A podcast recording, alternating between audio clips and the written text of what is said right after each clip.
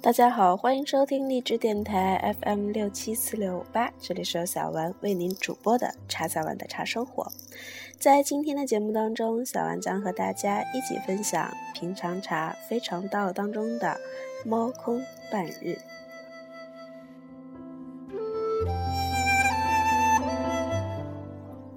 《平常茶非常道》，作者林清玄，播者茶小丸。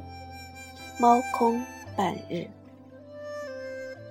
坐在茶农张明才的家的祖厅兼客厅兼烘焙茶叶的茶房里，我们喝着上好的铁观音，听着外面狂乱的风雨，黄昏蒙蒙，真让人感觉这一天像梦一样。我们坐的这个临着悬崖的地势，有一个非常奇特的名字，叫猫空。从门口望出去，站在家屋前的那棵巨大的樟树，据说已有一百多年的历史了。左边有两株长得极像莲雾的树，名字叫香果，在风雨中落了一地。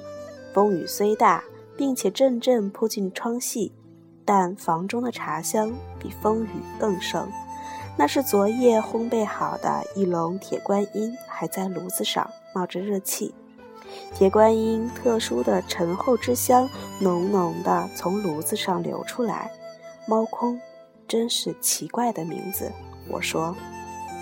张明才听了，笑着说：“我也觉得怪，但如果你用闽南语发音，就不觉得怪了。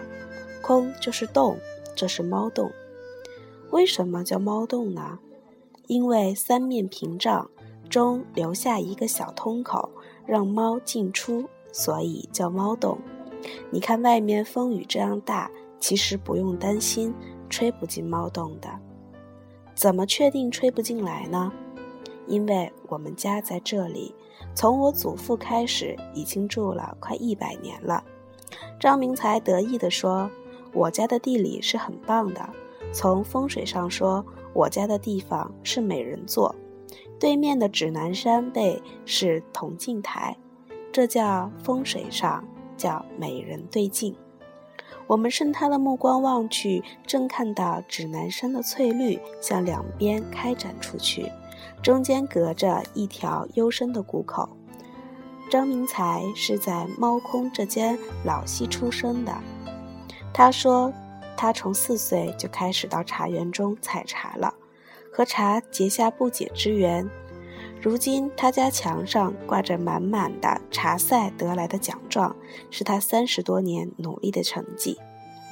我们翻开台湾茶叶的历史，找到铁观音的条目，上面这样写道：相传铁观音茶名称之由来，系清乾隆年间，福建安溪魏英氏在一个观音寺的山岩发现一棵茶树。认为是观音菩萨所赐，几经移植繁殖。由于叶片厚重，制成的茶叶色泽如铁，而称之为铁观音。清光绪二十二年，张乃庙、张乃乾兄弟由安溪携铁观音茶苗十二株，在木栅樟湖种植，逐渐繁殖起今。当地茶园面积达七十公顷，是全台正宗铁观音茶产地。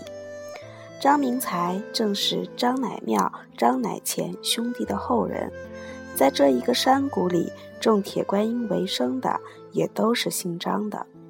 屈指一算，有近百年的历史。张明才家最早的祖厅现在还屹立着，红瓦砖墙，十分优美。他说：“那是来自福建安溪的人亲手盖成的。”正言谈间，我们看外面的风势渐渐大起来，黄昏渐渐深了。想起立告辞，张明才却说：“再坐一下嘛，山里没有什么好东西招待你们，只有这茶。这茶是我妈妈一叶一叶摘的，是我炒的，我太太泡的。你们不喝光就走。”真是太可惜了，我们只好把风雨暂时的在心里藏风，用心的品起铁观音的滋味。这铁观音真是与我平时所喝的茶大有不同，可能是刚烘焙出来，也可能是主人的热情，使我们不仅喝出了那深厚的香醇，也品到了山香云气。再加上张太太冲茶的方法十分独特，这铁观音的香气直冲云霄，把我日常喜爱的洞顶与武夷远远抛在后面了。在厚实的饭桌上喝茶，使我思及今天奇特的缘分。昨夜新闻刚发布了佩姬台风将在今天登陆的警报。清晨，一位疯狂的朋友打电话来说：“到山里去喝茶，看风雨吧。”下午有台风呀，台风晚上八点才登陆，紧张什么？什么山呢？朋友说，在木栅指南山有一个开放的茶园，山农会在山上盖了一栋木造的现代建筑，临着高高的窗口，可以看到整个绿茸茸的山谷。并且那里有着上好的铁观音与包种茶，保证不虚此行。我们便沿着指南路开始往山上开去。一入山，才发现了这一整片山，除了林木就是茶园。茶园虽然没有什么变化，但只要想到它的芳香，那每一片茶叶都美丽了起来。走过了张山寺，佩姬的裙摆便开始浪漫地摇摆了起来。一路上走走停停，绕过瓦溪、漳湖，时常有动人的视野出现。尤其到了漳湖的坳口附近，同时有三条彩虹出现。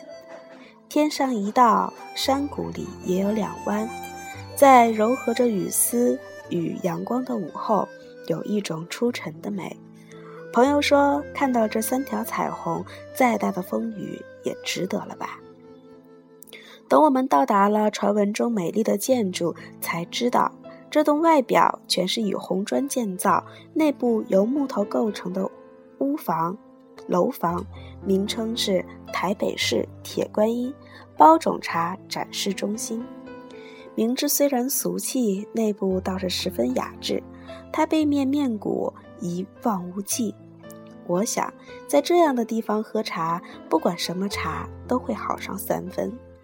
可惜福源不够，这茶中心已经打烊了。我们虽然一再拜托，但心中忠心的人因为要赶着下山，便不能招待我们了。这时走过来一位年轻的帅气青年，热情地说：“你们要喝茶，请到我们家来吧。”这位青年就是眼前的张明才。他把我们带回家的时候，他的母亲和妻子并不感意外。那是因为他时常带人回家里喝茶，在他家的前庭还盖了一个露天饮茶的石桌椅。可惜风雨太大，使我们不能在户外喝茶。张明才对自己所种的茶叶有十足的信心。他说自己在茶树中长大，由于住在深山之中，对物质早已没什么欲望。他最大的理想是研究茶的品种与技术，希望能种出更好的茶来。做出更好的茶，实在是一个茶农小小的心愿呀。他看着窗外，谈起他回到茶乡的一些心情。张明才退伍的时候，很有可能在平地发展，但最后他还是选择回到家乡。那是他找到一位贤淑的妻子。他为了鼓励他继续在茶方面发展，同意随他搬到山上，才使他更安心的在山上种茶。他现在是木栅观光茶园的示范户，平时又在茶中心上班，生活过得非常惬意。张太太说，刚住到山上来，有些不习惯，日子久了，习于山上平静的生活，也懒得下山了。他们有两个小孩。都活泼可爱，这样的风雨天还在屋前的茶园玩耍。我想着，这会不会又是铁观音的新一代呢？天色已暗，我们才不舍得告辞出出来。张明才的母亲赶紧跑进屋内，提了一袋他早上才从竹笋田挖来的竹笋，说：“山里没有什么招待你们的，带点竹笋回去吧。情不容辞，我摸摸竹笋，感受到一种来自山山上人家特有的温暖。这才是人的真实，只是我们久为红尘所扰，失去了这种真实吧。回到家里，打开随手在茶展示中心拿的简介，上面有两段描述茶的味道的句子，很有意思。铁观音茶，形状半球紧结，冲泡之茶汤水色蜜绿澄清，香醇有独特之喉韵。包种茶，形状条索整齐，冲泡之茶汤水色蜜黄澄清，干怡有清雅之花香味。有时候我们喝一壶茶，知道某种联想。某种韵律是从生活的温暖与真实中泡出来，那么不仅是茶，连人情世界都是蜜绿成金、香醇甘怡，有独特的韵味了。